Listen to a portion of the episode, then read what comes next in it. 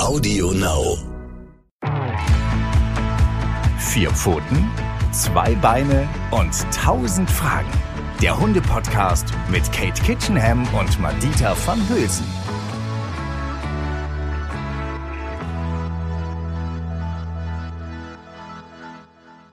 Hallo und herzlich willkommen hier bei Vier Pfoten, zwei Beine und tausend Fragen mit unserer geliebten Kate Kitchenham und mir, der Madita van Hülsen. Hallöchen. Hallihallo. oh, ich habe mir heute, ich habe mir heute ein Thema ausgesucht, was glaube ich ganz, ganz viele Menschen im Kopf haben und aber viel zu spät merken, Kate, oder? Ja, tatsächlich. Ja. Das ist wie so oft. man denkt so, wie so, wie so oft, ne? Erst wenn es dann vor der Tür steht. Und ich, ich möchte mich jetzt damit befassen, damit ich wirklich, wenn es dann soweit ist, eben nicht überrascht werde. Und zwar geht es um das Thema, wie finde ich eine gute Hundepension? ja. Oder ein und- Hundehotel oder ein Hundeschlafplatz oder, oder, oder. Und worauf muss ich eigentlich achten?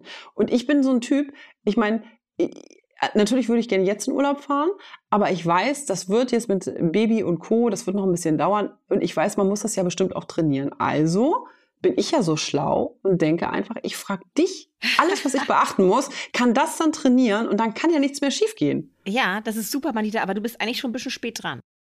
Echt? Warum? Ja, weil tatsächlich ist Was? es so.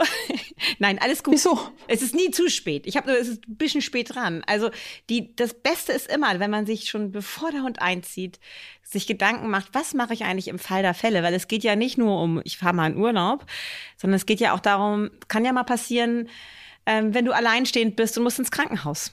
Dass du jemanden hast, bei dem der Hund schnell unterkommen kann ohne, und das finde ich ja immer so wichtig, dass es für den Hund mega stressig wird, weil er schon auf diese Situation durch Training vorbereitet wurde.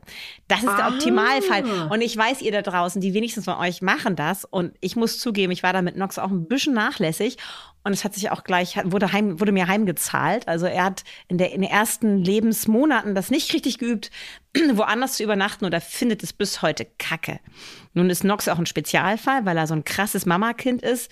Aber auch bei ihm hätte ich das besser machen können. Und deswegen ist mir die Folge heute auch total wichtig, damit alle, die da draußen vielleicht zuhören und noch keinen Hund haben oder ganz am Anfang stehen mit ihrem Hund, das möglichst schnell anfangen, mit ihrem Hund zu üben, mal woanders zu übernachten.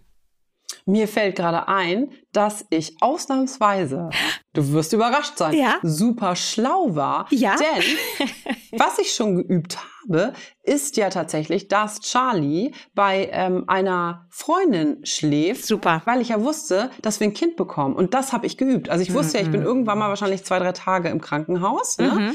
Und ähm, dann wusste ich ja auch, vielleicht ist Björn ja eben auch natürlich im Krankenhaus, weil er dann Vater geworden ist.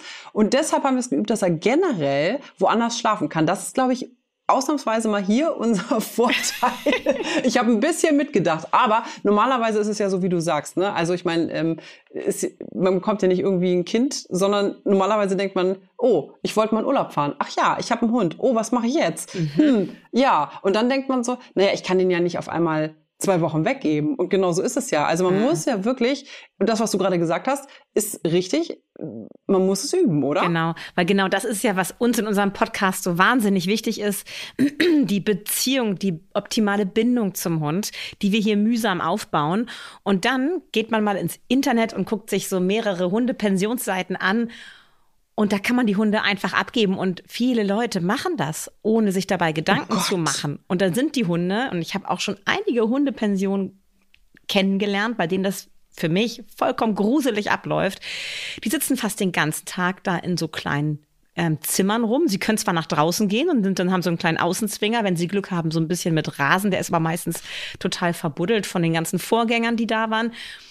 Und natürlich kommen die auch mal raus am Tag, aber die meiste Zeit hängen die da ab und langweilen sich zu Tode. Ich will jetzt hier nicht alle über einen Kamm scheren. Es gibt Superpensionen, in denen tolle Betreuung geboten wird in Gruppen, ähm, die sich sehr viel Mühe machen, die Hunde auch äh, erziehen nebenbei, dass die in sozialen Gruppen besser klarkommen. Da lernen die eine ganze Menge.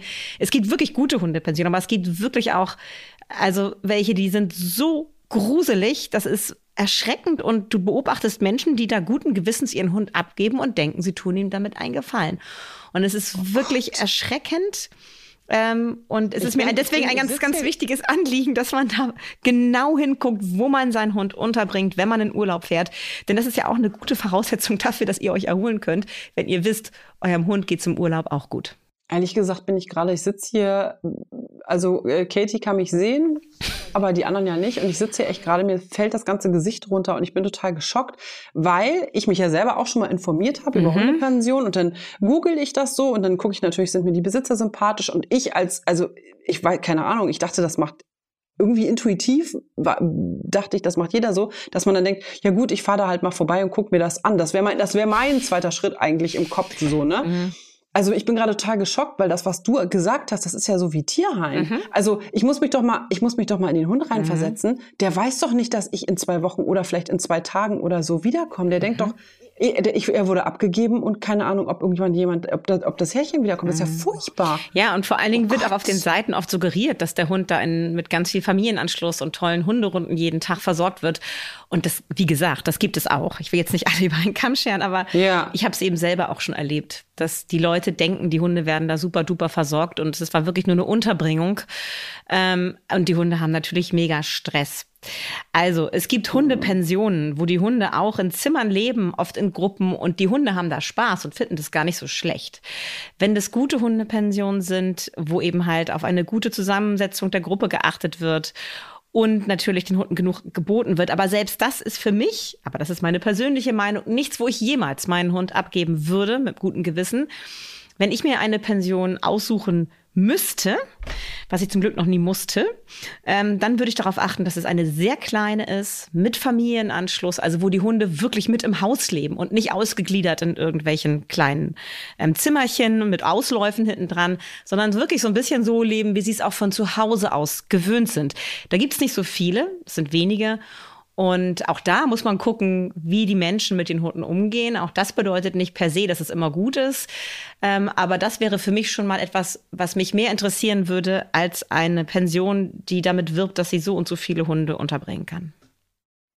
Wahnsinn. Ich habe jetzt selber einfach mal recherchiert, ne? Und weil ich ja auch dachte, wenn wir jetzt vielleicht irgendwann in fünf oder zehn Jahren mal wieder gerne in den Urlaub fahren wollen, kann ich ja jetzt schon mal damit anfangen.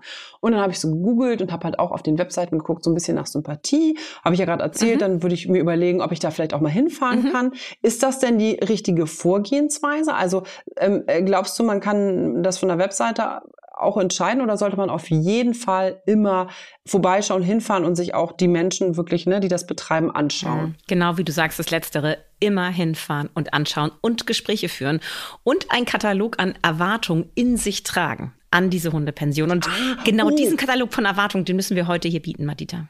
Ich wollte, genau. Weißt du, weißt du, das ist doch genau das, was du sagst. Eigentlich müsste man das machen.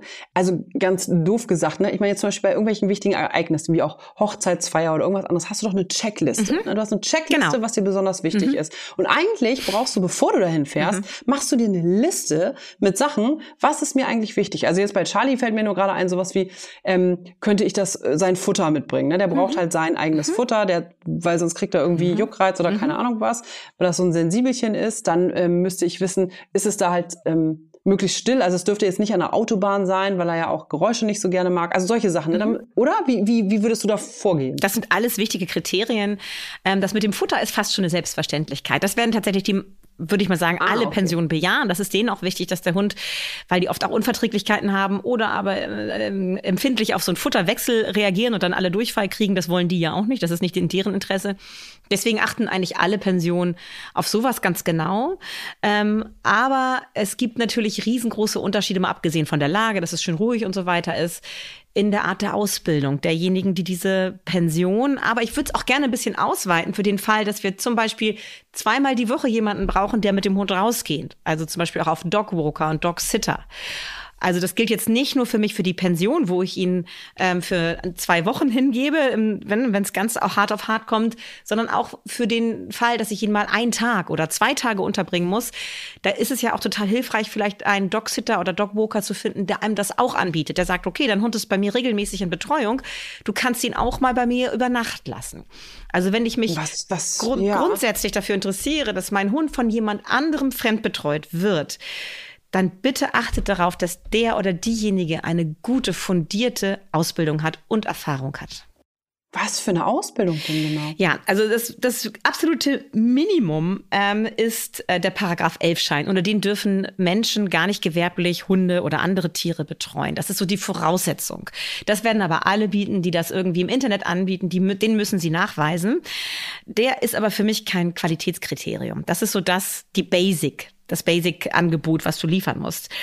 Ähm, mich würde jemand interessieren, der wirklich eine eine so High Quality an Ausbildung absolviert hat. Und das sind oft sehr teure, muss man leider sagen, private Ausbildungen. Ich werfe jetzt nur eine mal in den Raum. Das heißt aber nicht, dass es noch andere sehr gute gibt.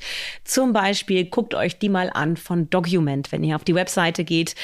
Ähm, die bieten wirklich eine anderthalbjährige, ausführliche Ausbildung an für Dogwalker, für Dogsitter, ähm, wo über Verhalten, ähm, Verhalten gelehrt wird. Aber noch natürlich in diesem Fall noch viel mehr, denn so eine Hundegruppe zu managen das erfordert einfach wahnsinnig viel Erfahrung und Wissen. Also da musst du richtig intensiv durch, durch Bücher wühlen, Praxiserfahrung sammeln können, in Praxisseminaren vor Ort, Theorieseminaren. Und da musst du eine Prüfung am Ende ablegen, die zeigt, dass du in der Lage bist, dich mit Gruppenzusammensetzung optimalen oder auch die Einführung eines neuen Hundes in eine bestehende Gruppe richtig gut auskennst. Das ist ja spannend, weil ich äh, tatsächlich äh, habe ich jetzt zum Beispiel, also ich, wir haben auch nach, einem, ähm, nach einer Tagesbetreuung mal äh, geguckt, mhm. einfach weil ich zum Beispiel total nett finde, wenn ich weiß, ich arbeite die Woche vielleicht auch viel, mein Mann auch und ich möchte natürlich, äh, wir sind ja auch mal so, wir möchten Charlie auch Auslauf und so bieten. Mhm. Die Wartelisten sind ja im Moment unglaublich mhm. lang, also wir mhm. versuchen das schon, glaube ich, kein Witz, seit über sechs Monaten mhm. und sind auch noch nicht dazu gekommen müssen, wir möchten das ja auch üben, lange Rede, kurzer Sinn. Da bin ich jetzt gar nicht auf die Idee gekommen, nach einer Ausbildung mhm. zu fragen. Die haben wir jetzt über Empfehlung. Ich glaube, das ist vielleicht auch mal auch wichtig, gut, natürlich. oder? Was sagst du? Ne? Genau, dass ja, du denkst, wenn du jemand äh, oder jein. auch nicht? Jein. Doch. Also, Nein. Weil ich also da haben wir von drei, von drei Leuten halt gehört, die soll super gut ja. sein. Und dann habe ich die, die mhm. halt angerufen. Und da bin ich aber gar nicht auf die Idee gekommen, Katie, nach einer, nach einer ähm, Ausbildung zu fragen, mhm. weil äh, ich habe gar nicht gewusst, dass es eine Ausbildung gibt. Mhm. Ist das inzwischen normal? Also ich könnte mir auch vorstellen, dass da einige vielleicht etwas pikiert sind und mhm. sagen, hä, wie Ausbildung? Ich bin hier eine Hundes mhm. Hundetagesbetreuung. Ja, natürlich. Ich werde jetzt, ich werde jetzt so einigen auf die Füße treten und ich will auch nicht sagen, dass die das schlecht machen. Ähm, es gibt ganz bestimmt viele Menschen, die eine wahnsinnig gute Intuition und durch ihre jahrelange Tätigkeit, ohne eine Ab Ausbildung absolviert zu haben, auch wirklich schon noch viel Erfahrung haben und das gut machen. Aber wenn ich jetzt als, als Hundehalter, der neu in diesem Gebiet ist, mir eine, eine Hundepension oder einen Dogwalker aussuchen müsste, dann würde ich persönlich auf sowas sehr achten, weil das macht Sinn. Ich habe ja schon gesagt, also Hundeverhalten richtig einzuschätzen, ist ja auch immer wieder Thema bei uns hier im Podcast, ist verdammt schwierig. Das müssen wir als Hundehalter üben und lernen. Und nur weil wir das Gefühl haben, wir können es ganz gut, sind wir trotzdem noch weit davon entfernt, eine ganze Gruppe managen zu können. Wir hatten da ja auch schon eine Podcast-Folge zu mit einer Expertin, mit der Ursula Löckenhoff. Ähm, ne, die hat über die Mehrhundehaltung uns ganz viel Informationen geboten. Da könnt ihr auch noch mal reinhören. Die jetzt wirklich drauf, die Frau. Und die bietet zum Beispiel auch Seminare an für Dogwalker, ähm, wo sie lernen, Hundegruppen zu führen, zu beobachten, zu managen. Also das ist so eine Fortbildung, die man machen kann. Das reicht auch schon. Also das finde ich auch schon toll. Wenn man sieht auf der Website dieses Dogsitters, der Hundepension, dass da regelmäßig Fortbildungen besucht werden. Das ist für mich ein Must. Also das muss man wirklich einfach tun, um up-to-date zu bleiben. Ich bilde mich auch ständig weiter. Ich bin ja immer in Kontakt mit Forschern und äh, ne, es gibt immer wieder neue Erkenntnisse. Und gerade in diesem Bereich, wie, ähm, wie regel ich Konflikte in der Gruppe? Wenn du da zwei Streithähne hast, die aufeinander knallen, sowas musst du wirklich vorher üben, bevor du eine eigene Hundepension, ein eigenes äh, Dogwalker-Geschäft ähm, eröffnest, wo du eben halt das anbietest, dass du Hunde auch privat, manchmal kommen die ja auch nach Hause und holen die ab ähm, und verbringen dann den Tag an einem bestimmten Ort, wo die Hunde laufen können und so weiter.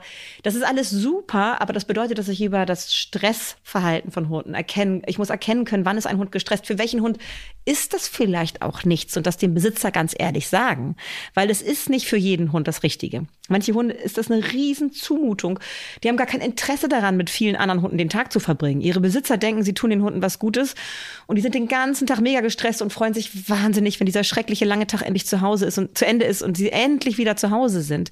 Also was ich da teilweise auch im Fernsehen schon sehen musste, wo dann solche Dogsitter vorgestellt wurden, die zu den Leuten nach Hause fahren und die Frauchen steht in der Tür und winkt ihm fröhlich entgegen und der Hund sitzt schon stresshechelnd neben ihr und wird dann abgeführt und hat langgezogene Mundwinkel und eine eingeklemmte Rute und springt dann da ins, in, ins Auto und das wird mit einer fröhlichen Musik unterlegt. Ähm, das ist wirklich, da stellen sich mir die Nackenhaare hoch und das ist nicht im Sinne der Hunde. Das finden wir Menschen vielleicht praktisch, aber das sollten wir einmal hinterfragen, ob das wirklich auch für unseren Hund eine große Freude ist. Ja, stimmt. Da gibt es viele Sachen, über die man nachdenken sollte. Wenn ich jetzt puh, oh Gott. Wenn ich jetzt darüber nachdenke, wenn ich, wenn ich das mit Charlie üben würde, würde ich aber auch denken, also vielleicht bin ich da auch naiv, äh, sag, sag es mir ruhig, mhm. aber ich würde auch denken, Charlie zum Beispiel ist ja auch so ein Schisser, der eigentlich nicht gerne Auto, also nicht in der Box unbedingt gerne Auto mhm. fährt. Das könnte doch auch sein, dass er vielleicht nur, weil du gerade das Bild geschildert mhm. hast, ein bisschen Schiss hat vor dieser Autofahrt, aber mhm. sich an sich in der Gruppe wohlfühlt mhm. oder nicht. Genau, aber dann wäre es dann, dann also, genau, das, das kann natürlich sein, aber. Ach, das muss die ja dann natürlich, oder der natürlich einschätzen. Das muss er einschätzen und ehrlich sagen und das nicht vor allen Dingen auch einem Sender gegenüber als was Lustiges und Schönes zu verkaufen. Das ist was super Tolles ja, ist. So, ne? Also das, da geht es einfach um Lesen von Körpersprache und das ist jetzt, um wieder den Bogen zur Ausbildung zu kriegen, das ist einfach wahnsinnig wichtig, dass wir das realistisch einschätzen können. Wie fühlt sich der Hund, weil für mich steht immer im Vordergrund, es ist natürlich für uns wahnsinnig praktisch, wenn wir den Hund auch mal einen Tag lang wegorganisieren, den Tag für uns haben, das kann ich voll gut verstehen. Ich bin auch mal froh, wenn Nox einen Tag unterwegs ist ähm, und ich den Tag mir frei einteilen kann. Aber es muss immer der Fairness-Gedanke für den Hund für mich im Vordergrund stehen. Und wenn ich etwas finde, ähm, was das gut macht, was gut mit dieser individuellen Persönlichkeit umgeht im Alltag, diesen Hund sieht und erkennt und ihn gut in die Gruppe integriert und es ist eine Gruppe, in der er sich wohlfühlt und zu Hause fühlt, dann ist es völlig okay. Aber das sind so die Grundkriterien und da sind wir noch bei einem ganz wichtigen Punkt angekommen. Und das ist so das, du hast ja gefragt, wie gehe ich denn da am besten vor? Fahre ich da mal vorbei und gucke mir das an? Bitte nehmt an euren Erwartungskatalog unbedingt mit auf, dass diese Hundepension, dieser Dogsitter bereit ist, euch Zeit zu gewähren, euren Hund einzugewöhnen. Es gibt den Klassiker, den äh, etwas, ich sage jetzt mal ganz böse, stumpfen Labrador, der das schon gewöhnt ist, oft Zeit mit vielen anderen Hunden zu verbringen und andere Menschen auch nicht schlimm findet. Da braucht man keine lange Eingewöhnungsphase. Der findet sich da schnell zurecht und für den ist es alles eine große Party. Aber es gibt Sensibelchen. Also da würde ich zum Beispiel Nox oder auch vielleicht Charlie zuzählen. Aber ich vermute mal, Charlie würde sich wahrscheinlich schneller eingewöhnen noch als Nox. Ähm, die, sind, die brauchen einfach einen Moment, um anzukommen. Und vor allen Dingen, und jetzt sind wir wieder bei dem Fairness-Gedanken. Es ist absolut wichtig, dass ein Hund eine Beziehung aufbaut zu dem Betreuer. Ich kann nicht einfach einen Hund einmal dahin, mit einem Hund einmal dahin fahren, den Menschen einmal für eine halbe Stunde besuchen und ihn anschließend den ganzen Tag dalassen. Der wird sich irgendwann daran gewöhnen, weil er keine andere Wahl hat. Aber fair ist es dem Hund gegenüber nicht. Der sollte erstmal die Gelegenheit bekommen, zu dem Menschen eine vertrauensvolle soziale Beziehung aufzubauen, dass er merkt, dieser Mensch ähm, ergreift im Zweifelsfall meine Partei und schützt mich vor einem Raufbold oder merkt, ich bin gestresst und nimmt mich zu sich ran und schirmt mich so ein bisschen ab vor anderen und führt mich so langsam in die Gruppe ein. Also heißt, er gewinnt Vertrauen zu diesem bisher für ihn fremden Menschen. Und das gelingt natürlich besonders gut, wenn man ihm Zeit gibt. Das heißt, dass man ihm am Anfang immer nur kurz da sein lässt oder am Anfang sogar begleitet, dann kurz geht und wiederkommt. Ein bisschen so wie im Kindergarten, weißt du? Wenn man Kinder in den Kindergarten eingewöhnt. Ich wollte gerade sagen, es klingt genauso wie die Kita-Eingewöhnung. Voll genauso. Aber ehrlich gesagt ist es ja auch voll nachvollziehbar. Deswegen war ich vorhin so geschockt, als du gesagt hast, es gibt wirklich Menschen, die ähm, geben dann ihren Hund für zwei Wochen ab und dann äh, denken sie, sie haben ihm was Gutes getan. Das muss, das ist doch voll einleuchtend. Der hängt, der Hund hängt ja total an einem. Also auch auch bei uns. Ich bin mir das ja völlig bewusst. Er ist bei einer Freundin daran gewöhnt, da würde er auch drei Nächte mal schlafen, weil die kennt er halt in und auswendig. Der fühlt sich da total wohl ne, passiert gar nichts. Aber ich kann ihn nicht zu wildfremden Menschen in eine Pension geben und dann denken, dass er, also da kann ja auch wirklich was Schlimmes passieren. Was kann denn da im schlimmsten Fall passieren, äh, Katie? Ich stelle mir das so vor, dass der, dass ich danach vielleicht auch wirklich einen anderen Hund wiederkriege. Weißt du, was ich meine? Also das kann ja wirklich. Ja, also wenn, wenn der Mensch nicht gut ausgebildet ist und die Hunde sich selbst überlässt, kann es zu fiesen Mobbing-Situationen kommen und der Hund weiß nicht, sich selbst zu helfen, erlebt immer wieder, dass er versucht, ähm, ähm, zu kommunizieren, das wird ignoriert. Das sind, ist, ne, das ist wie im Kindergarten. Das ist, Hunde sind irgendwie auch kleine Arschlöcher. Die sehen dann so ein kleines Opfer, das unsicher ist, rotten sich zusammen, wenn sie schon in der Gruppe sind und machen den so ein bisschen platt, wenn da nicht ein Mensch ist, der die ganze Situation managen kann. Also das passiert natürlich. Und es kann passieren, dass du vielleicht schon wochenlang mit deinem Hund an der Jagdpassion arbeitest und du hast dann irgendwie einen Dogsitter, der die Hunde einfach den ganzen Tag draußen wild Kaninchen jagen lässt auf einem riesigen Grundstück und sagt, wie wunderbar ist das für die Hunde, dieses naturbelassene Grundstück und hat die aber überhaupt nicht im Blick, was sie so machen die ganze Zeit. Also weder das soziale Miteinander noch das, was sie so tun. Also so ein optimaler Dogsitter passt da schon auf und ist auch in der engen Absprache mit dir ähm, was der Hund so, wo, was vielleicht auch gerade so ein bisschen so seine Baustellen sind, woran du arbeitest. Der kann dann immer sagen, du, das ist mir alles zu kompliziert, das möchte ich nicht. Aber dann kannst du auch weiterziehen und dir den nächsten suchen und gucken, ob du vielleicht jemanden findest, der besser zu dir und deinem Hund passt. Also ich möchte jetzt nicht hier, ne, ihr armen Dogwalker und Dogsitter da draußen, äh, alle Podcast-HörerInnen hier zu den, zu hysterischen Hundehalterinnen zu äh, erziehen. Aber ich finde es wirklich wichtig, dass wir hingucken, wie geht es eigentlich dem Hund und wie kann ich den individuellen Hund optimal in eine Gruppe, in diese Situation, ich werde fremdbetreut, integrieren. Und deswegen ist das, was ich am Anfang sagte, dieses frühzeitige Anfangen, den Hund von Freunden, von Nachbarn, von Familienmitgliedern fremdbetreuen zu lassen, immer mal wieder, wahnsinnig wichtig, weil Hunde können genau wie wir Menschen auch, wenn sie eine Situation einmal gelernt haben, ich bin woanders, da ist es auch schön, weil ich kann mir sicher sein, mein Mensch kommt immer wieder. Aber ich bin nie woanders, wo ich jemanden gar nicht kenne. Ich habe immer die Chance, jemanden kennenzulernen und dann kann ich da irgendwo auch bleiben, wenn ich ihm vertraue. Also wenn Hunde diese Basic-Erfahrung gemacht haben, das gelernt haben in ihrem Leben, dann lässt sich das wahnsinnig gut übertragen auf Dogwalker, Dogsitter und auch Hundepension. Dann kann er das auch immer schneller lernen, weil er das eben halt aus dieser einen Erfahrung schon kennt oder mehreren Erfahrungen optimalerweise und kann das übertragen. Dann muss man ihn nicht aufwendig drei Wochen eingewöhnen wie ein Kind im Kindergarten. Dann geht das schneller. Aber man sollte immer gucken, was kann dieser Hund, was bringt er mit als Persönlichkeit? Wie kann ich das so machen, dass der hier sich sicher fühlt und dadurch auch nicht den ganzen Tag im schlimmsten Fall gestresst ist. Ich finde, das hast du total schön gesagt. Das erinnert mich nämlich an die Dogwalkerin, mit der wir telefoniert haben und gesprochen haben, weil was ich total positiv fand, ist, dass sie sich nach Charlie erkundigt hat. Sie hat erstmal gesagt, kannst du mir ein bisschen was erzählen? Was ist er denn für ein mhm. Typ? Ähm, wie ist er denn, genau, wie ist er denn sonst so mit anderen Hunden? Und dann direkt so Sachen, auf die ich gar nicht äh, selber gar nicht gekommen bin. So, ähm, ist es ein Männchen, ist er kastriert, Dings. Also das weiß ich alles, aber ich hätte das nicht so schnell abgeklappert wie sie. Sie wusste das. Mhm. Ne? Sie hat so, sie hatte mhm. ihre Checkliste im Kopf und ich habe mhm. ihr dann einfach so fünf oder zehn Minuten erstmal ein paar Sachen erzählt und dann hat sie auch direkt gesagt, so du wird in den nächsten drei bis sechs Monaten schwierig. Ich habe gerade zwei Rüden aufgenommen, die nicht kastriert sind. Also sie hatte sofort den Gesamtblick ne, und hat gesagt, ich frage vielleicht mhm. mal eine Kollegin, da passt da vielleicht besser rein und so. Also das Super. fand ich, genau, das fand ich so total, da habe ich gemerkt, das fand ich total positiv, weil sie hat sich mhm. ähm, nach ihm erkundigt, was, was wie, mhm. wie seine Charaktereigenschaften und so mhm. sind. Ne? Das fand ich halt mhm. total mhm. gut. Ich hätte ja nicht von, ich hätte ja mhm. vielleicht nicht gleich angefangen. Ja, hallo, hier ist Madita, ich suche für unseren sensiblen Hund Charlie aus äh, Griechenland. Ja. Dann denken ja die Leute so, äh, die hat ja eine Klatsche. Ja. Aber sie, sie war halt daran interessiert, wie ist der so drauf? Und das fand ich, ähm, fand ich total positiv. Ja, das klingt optimal. Also wirklich, weil das heißt nicht nur, dass sie sich für Charlie interessiert, sondern sie hat auch ihre Gruppe im Blick. Das heißt, sie nimmt nicht mhm. wahllos Hunde auf, weil sie dann mehr Geld verdient, sondern ihr geht es darum, dass die Gruppen, das Gruppengefüge nicht durcheinander kommt. Und wenn sie schon zwei, ich vermute mal jetzt unkastrierte Rüden, die gerade so ein bisschen pubertär drauf sind, die muss sie erziehen tagsüber. Die müssen einiges lernen bei ihr in der Gruppe und das ist anstrengend und das möchte sie richtig machen, damit die Gruppe funktioniert. Und wenn sie sich jetzt noch so einen Trottel dazu holt, dann funktioniert das nicht mehr. Dann kann sie dem nicht, kann sie den einzelnen Hunden nicht mehr gerecht werden und dann hat sie Chaos und das möchte sie nicht. Und das ist hochverantwortlich, so zu handeln als Dogsitter und das lässt mich vermuten, dass sie eine gute Ausbildung absolviert hat. Ja, wo wir wieder bei dem Punkt sind. Jetzt, wo du es gerade sagst, jetzt, jetzt möchte ich natürlich umso mehr, dass Charlie dahin geht, weil ich es im Moment gar nicht schaffe, Baby und Hund gleichzeitig zu erziehen. Frag sie doch jetzt nochmal, Marita. Vielleicht hört sie ja den ja. Podcast. Jetzt frag mal. Ja, also, genau. liebe so und so, Charlie ist total nett. Er ist jetzt raus aus der, nee, raus ist er noch nicht aus der Pubertät. Ne? Aber nee, er,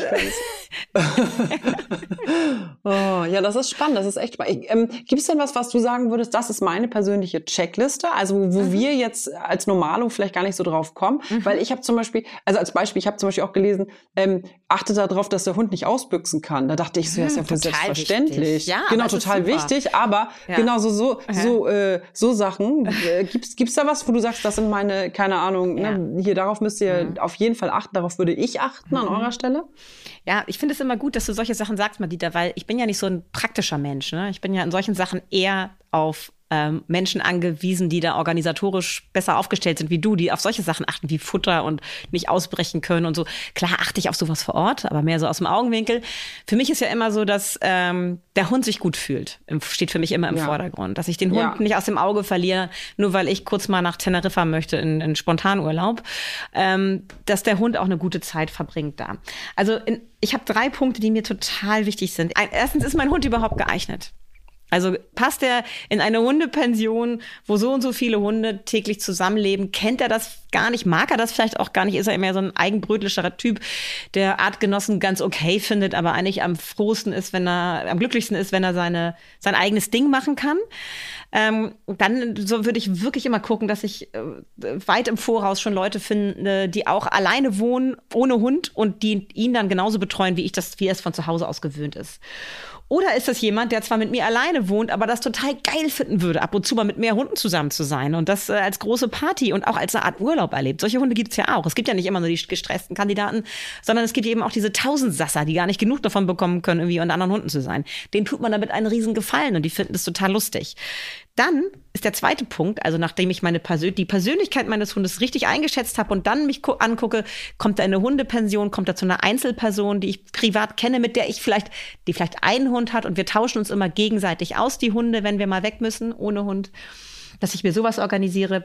Also nachdem ich mir festgelegt habe, wie ist die Persönlichkeit und was passt zu dieser Persönlichkeit, dann gucke ich, wie sorge ich dafür, dass der Hund zweitens richtig integriert wird in die jeweilige Gruppe. Das heißt, ich nehme mir dafür Zeit und mache das nicht erst, wenn morgen der Flieger geht, sondern ich fange schon drei Wochen vorher an, da regelmäßig hinzufahren, da ein bisschen Zeit zu verbringen, einfach nur am Anfang einen Kaffee trinken mit den Leuten, dass der Hund die Leute kennenlernt und die nett findet.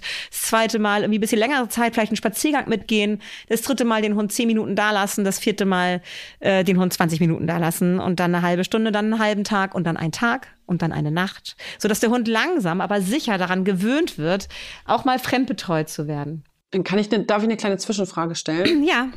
Entschuldige, ich hatte das zum Beispiel, dass ich den Hund ähm, dann bei der Freundin gelassen habe. Und dann war das, wie du gesagt hast, ich habe das erste einmal habe ich irgendwie quasi nur das Auto umgeparkt. Beim zweiten Mal habe ich gesagt, ich gehe mal kurz einkaufen, mhm. ne, dass mhm. 30 Minuten weg war. Mhm. Und dann hat er halt so ein bisschen gequiekt. Mhm. Und dann habe ich aber auch gesagt, das ist ganz normal. Mhm. Also lass, er darf dann dreimal quieken und dann hört das aber auch schnell wieder mhm. auf. Also nicht wundern und ihn nicht betüdeln oder sowas. Ist das richtig oder ist das falsch? Also sagst du, wenn er, also wenn ich, wenn er jetzt 20 Minuten durchgequiekt hätte, dann hätte sie mich ja jederzeit anrufen können. Ähm, das würde mich nur noch mal interessieren, wie man sich da verhalten soll, wenn, er, wenn man wirklich so einen Hund hat, der dann vielleicht irgendwie Mama, Mama, Mama. Also auch das wird ein gut ausgebildeter Dogsitter sehr schnell einschätzen können oder okay, ähm, okay, jemand, der eine, der eine Pension anbietet, gut. eine Betreuung. Also ein super guter wie ähm, Ursula Löckenhoff, die kann auch so einen Angsthasen super gut integrieren in ihre Gruppe und kriegt das hin. Das erfordert ganz viel Erfahrung. Aber auch sie wird wahrscheinlich Hunde gehabt haben, wo sie gesagt hat, keine Chance. Und das bringt mir ja auch die Gruppe zu sehr durcheinander. Es gibt einfach Hunde, die dann fast schon hysterisch werden, die das einfach vielleicht aus Gründen ihrer Biografie Tierschutzhunde oder ja. so nie lernen mussten okay. oder wenn, dann hatten sie traumatische Erfahrungen, wenn der Besitzer plötzlich verschwunden ist. Bei denen muss man ganz anders nochmal vorgehen und in viel kleineren Schritten das üben. Ähm, aber grundsätzlich wird jemand, der professionell arbeitet, Erfahrung hat, wissen, wann man einen Hund, ähm, ne, wenn man ihm Nähe schenkt mhm. und wann man ihn einfach ein bisschen in Ruhe lässt, weil er sich an diesen Prozess des Weggehens und Wiederkommens gewöhnen muss, ähnlich wie ein okay. Kind im Kindergarten. Das können die eben halt auch super gut leisten. Also da haben die einfach ganz viel Erfahrung. Genau. Also wenn dieser Hund dann gut integriert wird in die Situation und in die wahrscheinlich vor Ort bestehende Hundegruppe, ähm, dann ist die, ist, ist natürlich entscheidend für mich nochmal, ähm, wie sieht die Art der Betreuung aus im Laufe des Tages. Und da finde ich, ähm, dass das ist total wichtig, auch wieder zu gucken, natürlich, was passt. Das hat dementsprechend habt ihr das ausgesucht für euren Hund. Das kann eine wahnsinnige Bereicherung sein für das Hundeleben dieses Hundes. Also jetzt beispielsweise, du bist berufstätig und musst zweimal die Woche irgendwie mit dem Zug nach München fahren und kannst den Hund nicht mitnehmen. Und ansonsten gehst du mit ihm entspannt spazieren und er genießt sein Leben an deiner Seite, aber er gewöhnt sich daran, zweimal die Woche bei einer Dogsitterin zu sein, mit fünf anderen Hunden, die er kennt. Manchmal wechseln die ein bisschen durch, aber es ist ungefähr eine konstante Gruppe. Und dann gehen die zusammen, die zwei bleibe ich mal in Hamburg, gehen die am Elbstrand spazieren, haben da einen geilen Tag, kommen zurück, schlafen alle zusammen irgendwo im Wohnzimmer, während sie ihren Bürokram erledigt. Dann geht sie nochmal los, irgendwie in einen anderen Park, geht da spazieren und ähm, dann verbringt er da die Nacht und am nächsten Tag wird er abgeholt. Das ist für den Hund eine wahnsinnige Bereicherung seines Lebens. Das ist nochmal so ein extra Bonus, den er einsteckt. Also es kann super, super toll sein, aber wenn man eben halt nicht genau hinguckt und sich blenden lässt von irgendwelchen Websites und irgendwelchen Leuten, die meinen, sie haben Ahnung und ich habe doch schon so viele Hunde betreut. Ach Quatsch, das macht nichts, dass wir hier 20 Hunde am Stück haben. Da, da lebt er sich schon ein. Das mag manchen Hunden gelingen, aber für viele Hunde ist das ein einziger Stress und die Hunde nehmen da eher negative Erlebnisse mit, als dass es positiv ist. Also obwohl Charlie ein sensibler Hund ist, glaube ich auch für Charlie, das merke ich immer, wenn er ja auch, das war ja bei, bei hier ähm, Hundeschule auch so, das ist für ihn halt Kinder, also wie Kindergeburtstag. Und wenn du dann noch übernachten darfst, yeah, so ein bisschen. Ne? Aber ich höre raus, ähm, ich höre raus, dass du zum Beispiel, sag ich mal, fünf Hunde besser findest als 20. Ne? Kann man sich so ein bisschen daran orientieren? Ja, ich muss aber auch wieder zu sagen, es gibt da auch wieder Ausnahmen. Es gibt zum Beispiel, ich kenne mehrere Dogsitter, die treffen sich mal und gehen mal größere Runden gemeinsam. Und dann hast du schwupps, so, hast du 20 ja, okay. Hunde. Ich finde immer eine gute äh, Richtlinie, sich zu merken, ist, Hunde haben eine begrenzte Kapazität an sozialen Beziehungen, ähnlich wie wir Menschen auch. Bei uns Menschen sind es sehr, sehr viele soziale Beziehungen, die wir aufbauen können. Bei Hunden sind es ein bisschen weniger, aber auch sie haben eine, eine gewisse Kapazität und äh, man sagt immer so die Wurfgröße ist eine ganz schöne Richtlinie. Mhm. So, ne? Und das sind ja okay. meistens so um die zehn Welpen gewesen. Und das ist eigentlich optimal. Vor allen Dingen, wenn du diese Hunde, vielleicht wechselt der eine mal durch und der andere, aber im Prinzip triffst du diese Hunde kontinuierlich wieder. Und wenn du weißt, dein Frauchen, dein Herrchen parkt an dieser Stelle, steigt mit dir aus dem Auto, du erkennst den Ort, dann weißt du, jetzt treffe ich gleich Hund A, B, C, D, E, F, G, H und I. Und dann freust du dich auf die. So, und weißt irgendwie, ne, oder den einen, auf, auf den einen freust du dich mehr als auf den anderen, aber du hast, du weißt, was dich erwartet. Und das ist ja immer auch wie bei uns Menschen. Wenn wir nicht wissen, was uns erwartet, oder wenn wir wissen, uns erwartet eine stressige Situation, sind wir mega gestresst schon im Vorfeld. Wenn wir wissen, dass uns erwartet gleich was Positives, was Schönes, dann freuen wir uns. Dann haben wir eine positive Erwartungshaltung, dann wird Dopamin ausgeschüttet. Und das kannst du oft sehen, auch an deinem Hund, wenn er dann aus dem Auto springt und sich schon voll freut und das gar nicht erwarten kann, irgendwie da reinzurennen. Ähnlich wie das Kind, das freudig in den Kindergarten rennt. Dann weißt du, du hast alles richtig gemacht oder die richtige Hundepension, den richtigen Dog-Sitter, Dog-Sitterin ausgesucht. Hm.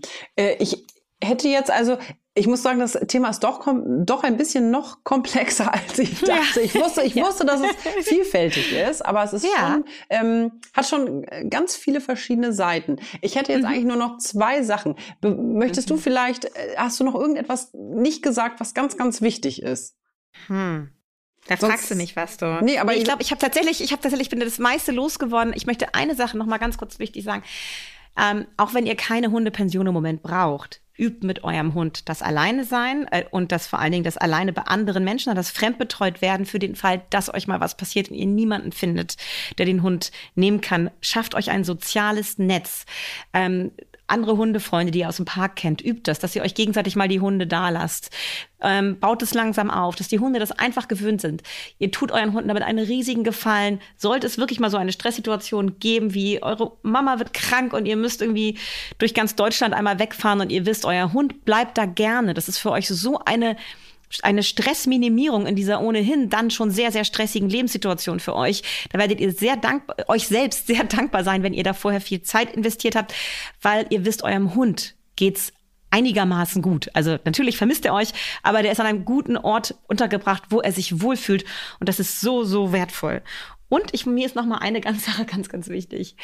Ich finde es super wichtig, dass wir Menschen darauf achten, auch dass es uns selber gut geht, dass wir uns auch mal Urlaub gönnen und dass wir auch mal einen Tag zwei Tage ohne Hund haben, finde ich auch total toll. Aber ich bin großer Freund davon, Urlaub so zu planen, dass man den Hund mitnehmen kann.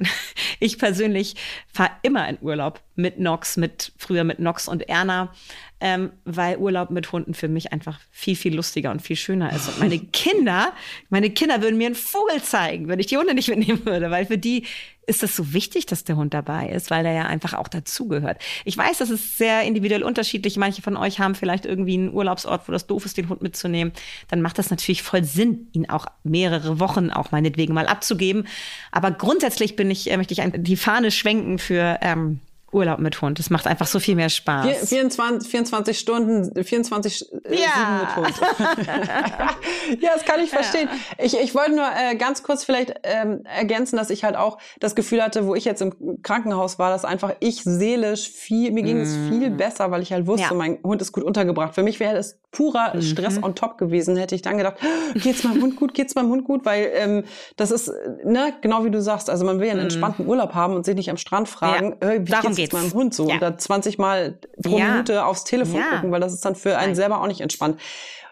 Ich habe ich hab genau das gleiche gedacht wie du. Also schön würde ich zum Beispiel finden, wenn man auch rechtzeitig die Hundepension mhm. bucht. Ne? Sich, also zwei, das, was du gesagt hast, rechtzeitig vorbereiten, ja, aber Leute, denkt dran, die sind auch alle ausgebucht, genauso wie die Dog, die Dogwalker und alles. Ne? Ihr könnt, wenn ihr in zwei Jahren Urlaub plant, könnt ihr euch mhm. jetzt schon mal anmelden. Das ist wie mit Kindern und Kita. Ich ist nur ein kleiner Tipp von mir am Rande, von äh, vom nicht Ja, aber ganz, ganz, ganz wichtiger Tipp, weil ihr habt euch euren Urlaub verdient. Wir haben ein stressiges Leben und Urlaub ist wichtig und wir sollen es auch mal gut gehen lassen. Und dazu gehört, dass wir auch wissen, unserem Hund geht's auch gut. So, wir freuen uns auf eure Nachrichten. Wenn ihr noch Fragen habt, schreibt gerne Katie oder mir hier bei Vier Pfoten. Ne? Zwei, äh, zwei Fragen, wollte ich schon sagen. Vier Pfoten, zwei Beine und tausend Fragen. Okay. Uiuiui. So sieht's aus. Also, ähm, wir haben euch lieb und freuen uns, wenn ihr natürlich auch alle anderen Folgen anhört oder ab und zu eine, ganz wie ihr lustig seid. Wir sagen Tschüss, Tschüss. bis zum nächsten Mal. Tschüss. Vier Pfoten, zwei Beine und tausend Fragen. Der Hunde-Podcast mit Kate Kitchenham und Madita van Hülsen.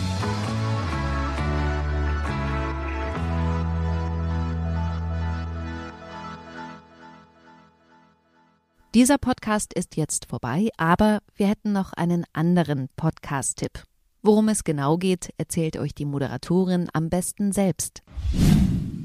Hallo, ich bin Insa Bethke von Geopoch und präsentiere in dem Crime-Podcast Verbrechen der Vergangenheit, Düsteres aus der Geschichte. Zum Beispiel folgen wir den Spuren eines Ritters, der im Mittelalter Dutzende Kinder zu Tode quälte und leuchten die Biografien legendärer Gangster wie Al Capone und Pablo Escobar aus. Das Besondere ist, dass Verbrechen der Vergangenheit nicht einfach nur gruselt, sondern die Zeit, in der sich die Fälle zutrugen, lebendig werden lässt. Ein Schauspieler hat dafür Reportagen versierter Geo-Epoche-Autoren in packende Hörspiele verwandelt und es gibt in jeder Folge ein Interview. Hört gern mal rein auf Audio Now und überall sonst, wo es Podcasts gibt. Audio Now.